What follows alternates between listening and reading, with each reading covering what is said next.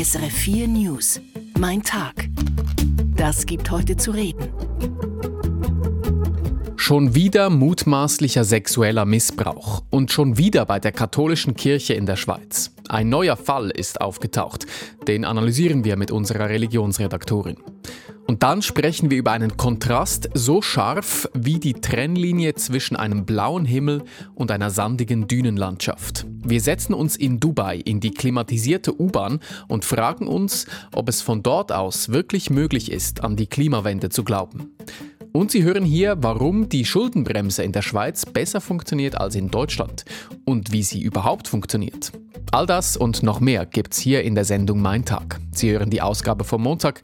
Ich bin Nikolaus Malzacher. Der ehemalige Bischof von Lausanne, Genf und Freiburg soll eine 19-jährige Studentin sexuell missbraucht haben. Es geht um Bernard Genoux, der 2010 verstorben ist. Am Montagvormittag hat sein Nachfolger, der Bischof Charles Morero, die Medien über diesen Fall informiert.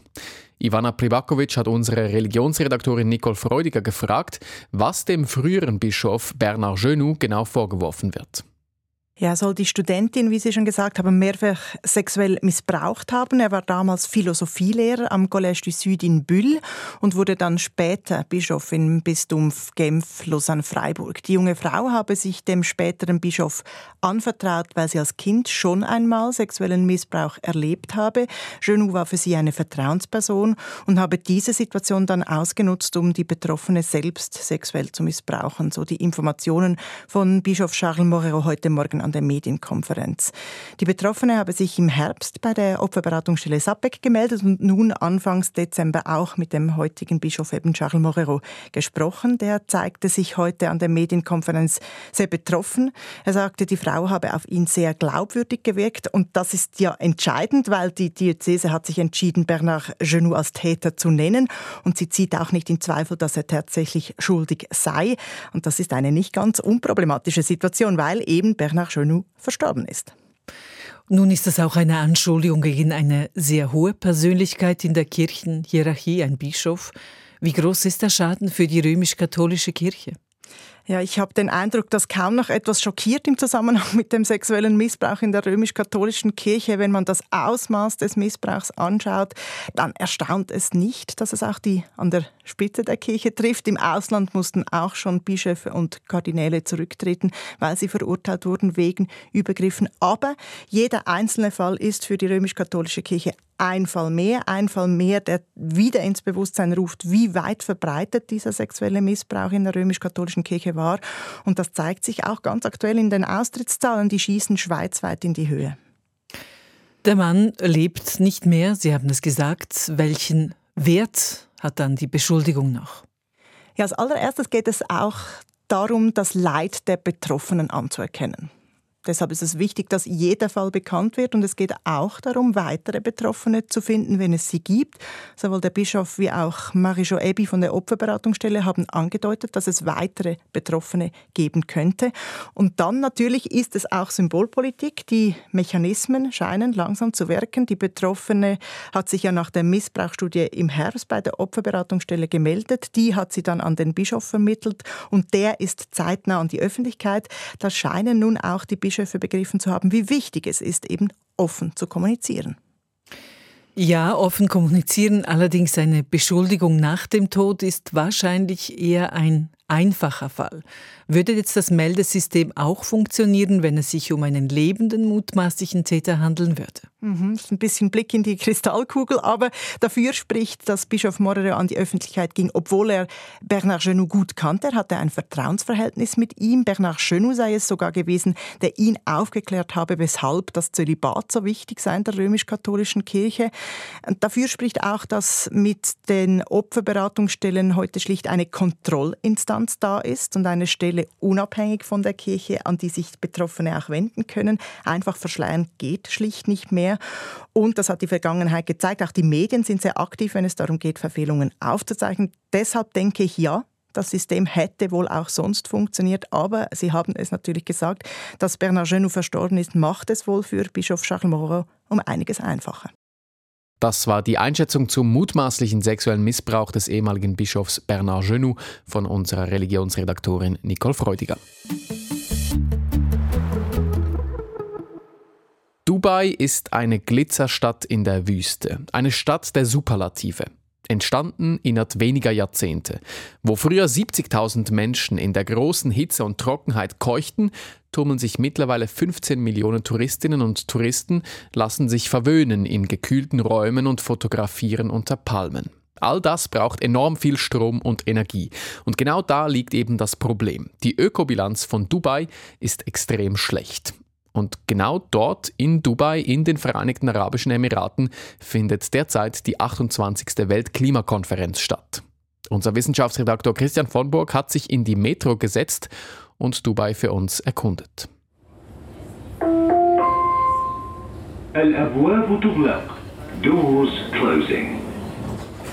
Mehr als 50 Kilometer fährt die rote Metrolinie meist oberirdisch quer durch die Stadt. Wohnsiedlungen mit viel Grün ziehen an uns vorbei. Bäume, Rasen, offene Wasserflächen. All dies muss täglich bewässert werden. Oscar Campbell lebt seit 17 Jahren in den Vereinigten Arabischen Emiraten. Er arbeitet in einem unabhängigen Umweltbüro. Managing water here is a very big problem. Der Umgang mit Wasser sei ein riesiges Problem hier, sagt er. Wegen des extrem hohen Wasserverbrauchs sinke der Grundwasserspiegel und Meerwasser zu entsalzen sei extrem energieaufwendig. The next station is Jebel Ali. Jebel Ali ist die größte Meerwasserentsalzungsanlage der Welt. Sie zieht sich über drei Kilometer der Küste entlang. Wasser im Umfang von etwa 800 olympischen Schwimmbecken wird hier jeden Tag gewonnen in einem Gaskombikraftwerk, das gleichzeitig Strom erzeugt. Denn Strom braucht es ebenfalls sehr viel fürs Kühlen der Gebäude. Wir fahren weiter, jetzt zwischen Wolkenkratzern. Draußen ist es 27 Grad warm, im Sommer werden es bis zu 50. Bisher seien die Gebäude schlecht isoliert, sagt Campbell. Aber jetzt finde ein Umdenken statt. Modern developments now are much more efficient in the way they use electricity and water. Jetzt würde zum ersten Mal auch Strom und Wasser gespart. Wir steigen aus bei den Wall of Emirates, ein Kaufhaus der Superlative. Fast alles, vom Ferrari über den Schal bis zu den Lebensmitteln, ist von weit her importiert. Doch man findet nun auch Peperoni oder Pilze aus hiesigen Gewächshäusern, sagt Campbell. You can see peppers that come from the UAE and mushrooms which have been grown here and bits and pieces like that. Mitten in der Shopping Mall stehen wir nun vor einem Sessellift und einer 400 Meter langen Skipiste mit Kunstschnee. Ein paar Kinder schnallen sich die Skischuhe an. Er habe es auch mal probiert, gibt Campbell zu. I have to confess, I did try it once. Aber Skifahren in einer Halle mitten in der Wüste, das lohnt sich nicht wirklich. In Ski Dubai, you're on the ski lift for like two minutes to get to the top, and then you ski down in like 12 seconds. It's, uh Zwei Minuten rauf, zwölf Sekunden runter, das sei ihm zu wenig. Öl und Gas fürs Wasser, fürs Kühlen und für den Transport. Damit haben die Vereinigten Arabischen Emirate einen der weltweit größten ökologischen Fußabdrücke, doppelt so groß wie der der Schweiz. Dieser Superlativ ist schlecht fürs Image und die Emirate wollten das ändern, bestätigt Mathis Wackernagel, der Erfinder des ökologischen Fußabdrucks, am Telefon. Sie wollten herausfinden, wieso, und so gab es eine Zusammenarbeit. Ein Effekt davon war, dass ein nationales statistisches Büro aufgebaut wurde, das vorher nicht existierte. Immerhin ein Schritt. Besser geworden ist die Ökobilanz seither nur wenig. Doch wir Westler tragen als Touristen maßgeblich dazu bei. Wir stehen unterdessen wieder draußen an einer sechsspurigen Autobahn und am Horizont landet ein Flugzeug nach dem anderen. Touristen aus aller Welt kommen an viele auch aus der Schweiz. Mit der Fähre oder dem Velo komme man nicht hierher, sagt Oscar Campbell grinsend. You can't uh, take a ferry here or cycle here. You've got to fly. Man müsse fliegen. Bis 2050 wollen die Vereinigten Arabischen Emirate klimaneutral werden. Das wird an der Klimakonferenz regelmäßig betont. Wer heute durch Dubai fährt, kann sich das kaum vorstellen.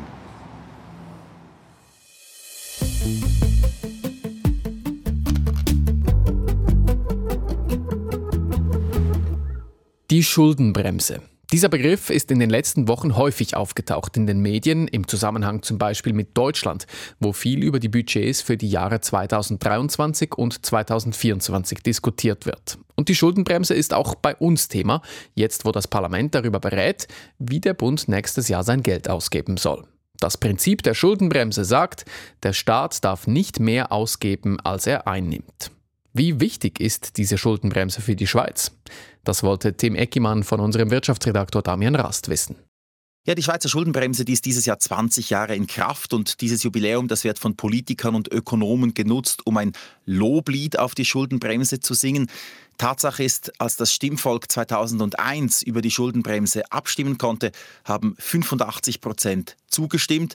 Dieses Instrument hat also eine große Legitimation und ich denke, es passt wohl auch etwas zum Eigenbild vieler Schweizer, zu diesem Bild der sparsamen und finanzpolitisch seriösen Schweiz. Aber natürlich gibt es auch Kritik an der Schuldenbremse, vor allem von links. Wie lautet denn die Kritik im Detail? Also die Hauptkritik, denke ich, ist, dass die Schuldenbremse eben den Bund zu Sparsamkeit zwingt und dementsprechend Investitionen verhindert. Gibt es auch Schlupflöcher, wie der Bund die Schuldenbremse umgehen kann? Schlupflöcher in dem Sinn würde ich nicht sagen, aber es gibt Ausnahmen. Artikel 126 der Bundesverfassung, wo die Schuldenbremse eben definiert ist, der sieht vor, dass das Parlament der Regierung erlauben kann, Schulden aufzunehmen, und zwar bei einem außerordentlichen Zahlungsbedarf. Und das hat das Parlament während Corona auch getan und der Bund hat über 20 Milliarden neue Schulden aufgenommen. Allerdings müssen diese Schulden auch wieder abgebaut werden. Stichwort Corona, auch Deutschland wollte ein Schlupfloch ausnutzen, wurde aber vom Bundesverfassungsgericht zurückgepfiffen. Nun befindet sich der deutsche Finanzhaushalt in Schieflage. Was fordern die Kritikerinnen und Kritiker der Schuldenbremse in Deutschland? Also, dass die Schuldenbremse in Deutschland so in der Kritik steht oder viel mehr in der Kritik steht als in der Schweiz, hat mehrere Gründe. Ich würde sagen, ein Grund ist, dass in Deutschland die Schuldenbremse viel weniger alt ist als in der Schweiz. Sie wurde zwar 2009 nach der Finanzkrise beschlossen, aber sie ist für den Bund erst seit 2016 in Kraft und für die Bundesländer seit 2020. Und sie wurde natürlich anders als in der Schweiz nicht vom Volk beschlossen, sondern vom Parlament. Das heißt, die Bremse, die ist viel weniger tief verankert als in der Schweiz. Sie genießt weniger Legitimation. Und ein weiterer Grund ist, dass Deutschlands Infrastruktur in vielen Bereichen in keinem guten Zustand ist. Die Bahn, schnelles Internet, Schulhäuser, um nur einige Beispiele zu nennen. Und es gibt so die Wahrnehmung bei vielen Bürgern, aber auch bei vielen Politikern und Ökonomen, dass es einen eigentlichen Investitionsstau in Deutschland gibt. Und nicht wenige führen dieses Problem eben auf die Schuldenbremse zurück kommt hinzu, das jüngste Urteil des Bundesverfassungsgerichts hat den Handlungsspielraum der Ampelkoalition weiter eingeschränkt. Sie haben es erwähnt. Und da wird natürlich auch die Schuldenbremse dafür verantwortlich gemacht. Das sind also Unterschiede zwischen der Schweizer Schuldenbremse und der in Deutschland. Was haben die Schuldenbremsen der Schweiz und Deutschland gebracht, wenn man auf die letzten Jahre zurückschaut?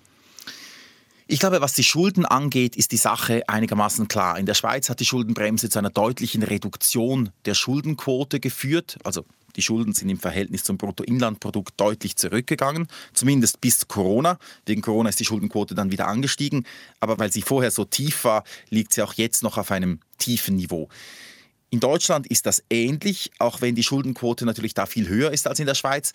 Allerdings ist die Schuldenbremse in Deutschland, wie ich gesagt habe, noch nicht so lange in Kraft und deshalb ist diese Schuldenreduktion nicht nur auf die Bremse zurückzuführen, sondern auch auf andere Faktoren. So hat Deutschland in den 2010er Jahren auch schon vor der Schuldenbremse gespart und die Regierung hat mit der sogenannten schwarzen Null geprahlt. Also Gegner der Schuldenbremse, die würden sagen, die Schuldenbremse in Deutschland, die hat zwar zur Schuldenreduktion beigetragen, aber sie ist eben auch mitverantwortlich dafür, dass die Infrastruktur in vielen Bereichen in schlechtem Zustand ist. Ein Fazit, wer steht nun besser da, die Schweiz oder Deutschland in Sachen Schuldenbremse? Also was die Schulden angeht, steht die Schweiz sicher sehr gut da oder besser da als Deutschland, wenn man sich die Zahlen anschaut. Generell die Frage, wie gut oder wie schlecht ein Land dasteht, das ist natürlich immer ein bisschen schwierig. Es hängt natürlich davon ab, was man als gut oder als schlecht bezeichnet. Der Bund hat eine Schuldenquote von etwas über 15 Prozent, Deutschland über 60 Prozent. Das heißt, die Schweiz, die steht sicher sehr gut da. Bei Deutschland kommt es etwas auf die Perspektive an. Im Vergleich zu Italien, Frankreich, Großbritannien oder Japan ist die Verschuldung Deutschlands sehr tief. Zum Vergleich zum Beispiel in Italien liegt die Staatsverschuldung bei über 140 Prozent des BIP in Japan bei über 260 Prozent. Also da steht Deutschland sehr gut da.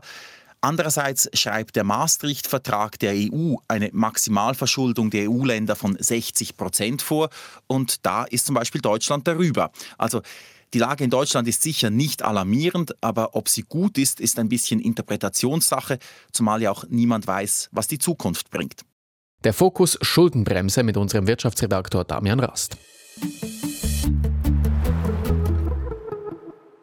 Die Ukraine hat sich viel erhofft von ihrer Offensive gegen Russland. Doch diese Gegenoffensive kommt kaum vom Fleck. Ein Grund dafür könnten die USA sein. Ein Artikel der Washington Post suggeriert, die USA hätten die Ukraine in der Kriegsführung falsch beraten. Warum also läuft diese Gegenoffensive schief? Das hören wir von Georg Häsler, er ist Militärexperte bei der NZZ. Lea Sager hat mit ihm gesprochen. Man muss feststellen, dass die Gegenoffensive nicht dort ist, wo sie sein sollte. Sie steckt fest. Die Ukraine konnte das Ziel nicht erreichen, ans Asowsche Meer zu stoßen. Das ist klar. Sie ist hängen geblieben, etwa auf der Höhe der ersten russischen Verteidigungslinie. Das ist wenig. Was man sagen muss, ist, die Ukraine hat zu spät zu wenig Material erhalten, um energisch vorstoßen zu können.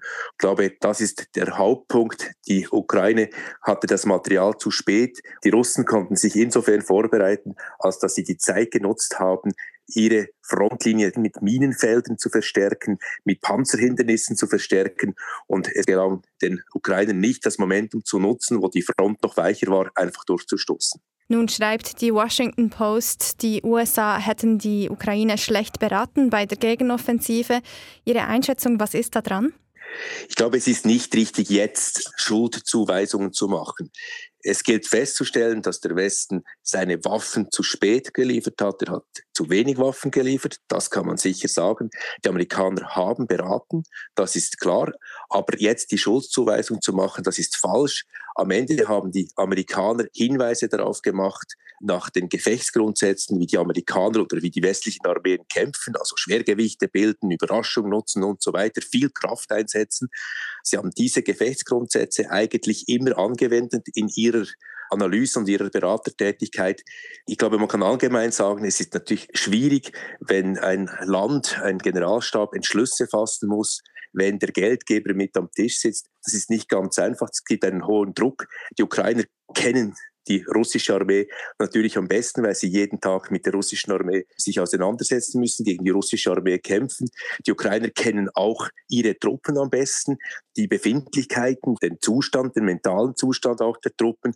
Und ich glaube, dass dort diese Diskussion quasi über den richtigen Weg, dass das wahrscheinlich nicht der richtige Weg war, um einen eindeutigen, klaren militärischen Entschluss zu fassen.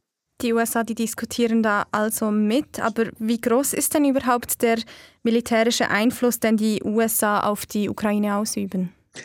Da muss man einen Schritt zurück machen. Die westlichen Armeen sind sehr stark von den USA geprägt. Die Technologie ist amerikanisch geprägt, auch die Reglemente, die Doktrin ist amerikanisch geprägt. Das ist bei allen westlichen Armeen so, das ist auch bei der Schweizer Armee so. Im Hintergrund wirkt da der alte Clausewitz, der die Gefechtsgrundsätze maßgeblich geprägt hat mit seinem Werk vom Kriege. Das ist der Grundzusammenhang. Deshalb ist der Einfluss der amerikanischen Doktrin bei allen westlichen Armeen sehr groß. Die ukrainische Armee befindet sich in einer Transformation oder hat sich transformiert.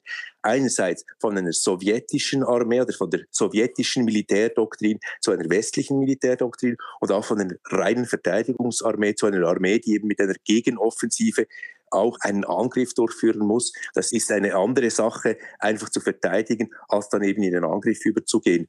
Es ist nicht gelungen, ich glaube, das ist ein entscheidender Punkt, es ist nicht gelungen, dass die Ukraine diesen Mentalitätswechsel und vielleicht auch diesen Doktrinwechsel üben konnte. Ganz offensichtlich hat man Wargames gemacht, also am grünen Tisch und mit Software die Möglichkeiten durchgespielt, aber die ukrainische Armee hatte nicht die Möglichkeit, diese ganzen operativen und taktischen Überlegungen im Maßstab eins zu eins mit der Truppe einzuüben, weil das ist entscheidend im Gefecht der verbundenen Waffen, dass man eben mit allen Elementen gemeinsam im Maßstab eins zu eins üben kann, um auch Schwachpunkte herauszufinden. Die Gegenoffensive, die kommt kaum noch vorwärts. Wie kommt man da wieder raus? Wie kann die Ukraine wieder Bewegung in die Gegenoffensive bringen? Die Ukraine hatte vor gut einem Jahr das Momentum, hat die Initiative ergreifen können. Dieses Momentum ist weg. Das ist tatsächlich so. Es ist ein Stillstand. Die Russen haben das gemacht, was sie wirklich gut können, verteidigen. Und jetzt stehen bei den Ukrainern wesentliche Entscheide an. Eine Variante ist selbst auch, die Frontlinie einzufrieren und auch mit der Verteidigung zu beginnen. Es gibt Anzeichen, dass das passieren könnte, weil aber die Zeit drängt, auch mit Blick auf die amerikanische Politik wo im kommenden Herbst Wahlen sind und mit einer Präsidentschaft Trump würde möglicherweise die Hilfe versiegen. Also die Zeit drängt und deshalb hat die Ukraine ein großes Interesse daran, die Initiative wieder zu ergreifen. Auch da gibt es Anzeichen dafür. Und ein ganz wesentlicher Punkt sind die Kampfjets, die geliefert werden, die F-16 aus den Niederlanden, Norwegen und Dänemark. Da ist die Ausbildung der Piloten praktisch durch. Was jetzt am Laufen ist, ist die ganze logistische Vorbereitung, dass diese Kampfjets eingesetzt werden können. Und mit den Kampfjets erhalten die Ukraine tatsächlich die Möglichkeit, die Initiative wieder an sich zu reißen, weil sie das Gefecht viel dynamischer aufrollen können. Sagt der Militärexperte Georg Häsler. Der Blick in die Schweizer Regionen. Der öffentliche Verkehr in der Schweiz ist vieles. Er ist pünktlich, er ist zuverlässig, er ist sauber und er ist teuer. Anderswo, zum Beispiel in Luxemburg, ist der ÖV gratis. Die Stadt Kreuzlingen hat sich das zum Vorbild genommen und bietet Busfahren für nur einen Franken an. Ostschweiz-Korrespondentin Selina Etter über einen Pilotversuch. Ein Stutz, erfahrt. Das gilt seit dem Fahrplanwechsel in Kreuzlingen. Auch die Mehrfahrtenkarten und Abos sind günstiger geworden. Die Leute auf der Straße finden das? Ja, grundsätzlich eine gute Sache. Eine gute Sache, ja. Die Stadt Kreuzlingen ächzt unter dem Autoverkehr. Die Staustunden haben in den letzten Jahren zugenommen. Schuld ist einerseits der Einkaufstourismus nach Konstanz. Ein Teil des Problems ist aber hausgemacht. Wir wissen, dass fünf bis sieben Kilometer pro Tag gefahren wird mit den Autos hier in der Stadt. Und äh, das kann man ganz gut mit dem Bus bewältigen. Sagt der zuständige Kreuzlinger Stadtrat Ernst Zülle. Eigentlich wollte das Kreuzlinger Parlament den Bus gratis machen. Der Stadtrat habe einen Gratisbus auch genau geprüft, sagt Ernst Zülle. Er scheiterte aber an zwei Problemen. Erstens hätte der Tarifverbund Ostwind nicht mitgemacht. Zweitens. Also ich denke an all die Schulkinder, die jetzt laufen äh, in die Schule, die würden alle in den Bus reinspringen. Und wenn natürlich der Bus dann unattraktiv ist, weil er überfüllt ist, dann ist es für den Pendler auch nicht interessant. Finanziert wird der Einfrankenbus durch Parkgebühren und Bußen, also indirekt auch durch Einkaufstouristen. Die Stadt Kreuzlingen erhofft sich eine Zunahme von 20 Prozent bei den Busfahrgästen. Aber werden die Leute wirklich vom Auto auf den Einfrankenbus umsteigen? Frage an Passanten in der Kreuzlinger Einkaufsstraße. Ich hoffe es einmal, dass die Leute nicht mehr so viel Auto fahren. Ich denke eigentlich nicht, weil wenn man schon das Auto mal hat, macht einem der Bus wahrscheinlich nicht so an. Glaube ich nicht, weil es bequemer ist, das Auto. Ich würde es sehr wünschen, aber glaube, weiß jetzt nicht, ob es wirklich so ist. Ja gut, das ist günstig. Dann würde ich halt das Auto anstehen lassen.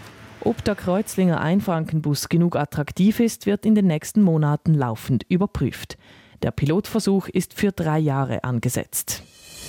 Das gibt heute zu reden. An der Wall Street mit Jens Korte. So viel Geld hat noch nie jemand verdient in der amerikanischen Baseballliga. Knapp 6 Millionen US-Dollar pro Monat. Das ist der neue Vertrag des Japaners Shohei Otani bei den Los Angeles Dodgers.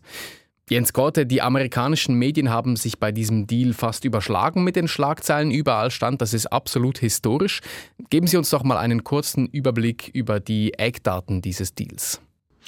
Also ganz simpel, 700 Millionen Dollar, das ist also die magische Zahl. Der Vertrag läuft über zehn Jahre. Das heißt also, Otani bekommt äh, pro Jahr 70 Millionen Dollar und ich glaube, das hat es in der amerikanischen, wenn sogar in der Weltsportgeschichte in der Form äh, noch nie ähm, gegeben. Und es ist fast doppelt so viel äh, wie bisher quasi die Rekordsumme für einen äh, Baseballspieler lag. Zumindest muss Otani nicht weit reisen, denn bisher hat er für die Los Angeles Angels gespielt. Die waren allerdings in den letzten Jahren nicht erfolgreich. Er hat nicht ein einziges Mal die Playoffs gewonnen. Das soll sich nun mit den Los Angeles Dodgers ähm, ändern. Die Stadien sind übrigens 30 Meilen äh, voneinander entfernt. Jetzt verdient Shohei Otani so viel Geld und vor diesen Schlagzeilen habe ich noch nie was von ihm gehört. Wer ist er überhaupt? Nun, also was ähm, hier in den USA ganz klar gesagt wird, ist, dass er ähm, einzigartig ist, denn er kann alles, was man im Baseball braucht. Er kann sowohl werfen, also er ist ein Pitcher, aber er kann den Ball auch gut treffen. Also er ist auch ein ähm, Hitter und insofern äh, sagt man, äh, dass diese Summe dann äh, durchaus auch äh, gerechtfertigt sein äh, kann. Was diesen Deal noch etwas äh, spezieller macht, ist, dass Otani verletzt ist. Das heißt, er wird wahrscheinlich die komplette kommende Saison ähm, ausfallen. Werfen wird er zumindest nicht können. Vielleicht wird er ab und zu mal den Ball ähm, schlagen können. Das heißt, erst 2025 wird er für die Dodgers dann richtig äh, relevant und das macht eben diesen Deal nochmal äh, spezieller, dass eben die Dodgers so viel Geld für einen Spieler ausgeben, der auch noch verletzt ist. Ja, Sie sagen es, kann sich denn der Deal unter diesen Umständen überhaupt lohnen für die Dodgers? Also das ist das Interessante, was ich ähm, hier teilweise auch in der, in der Wall Street Presse sozusagen lese, dass diese 700 Millionen Dollar möglicherweise tatsächlich gut angelegtes Geld sein könnten. Er ist ein Baseballspieler und das habe ich hier immer wieder gelesen, den es noch nie gab und den es möglicherweise auch nie wieder geben wird. Und die Dodgers werden eben alles versuchen, ihn entsprechend zu vermarkten, dass diese 700 Millionen Dollar dann eben gut investiertes Geld sind. Jens Korte mit einer wirtschaftlichen Sporteinschätzung direkt aus New York für uns. Vielen Dank. Mein Hinhörer.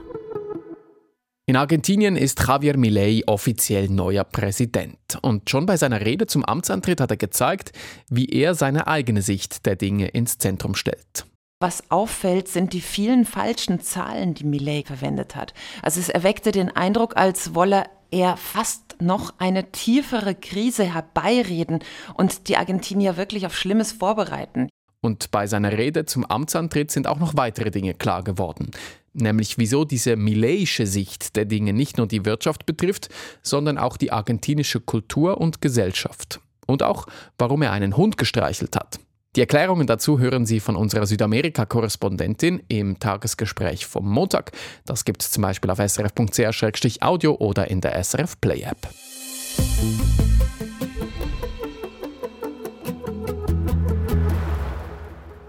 Und das ist das Ende der Sendung Mein Tag vom Montag. Redaktionsschluss war um 16 Uhr und am Mikrofon war Nikolaus Malzacher.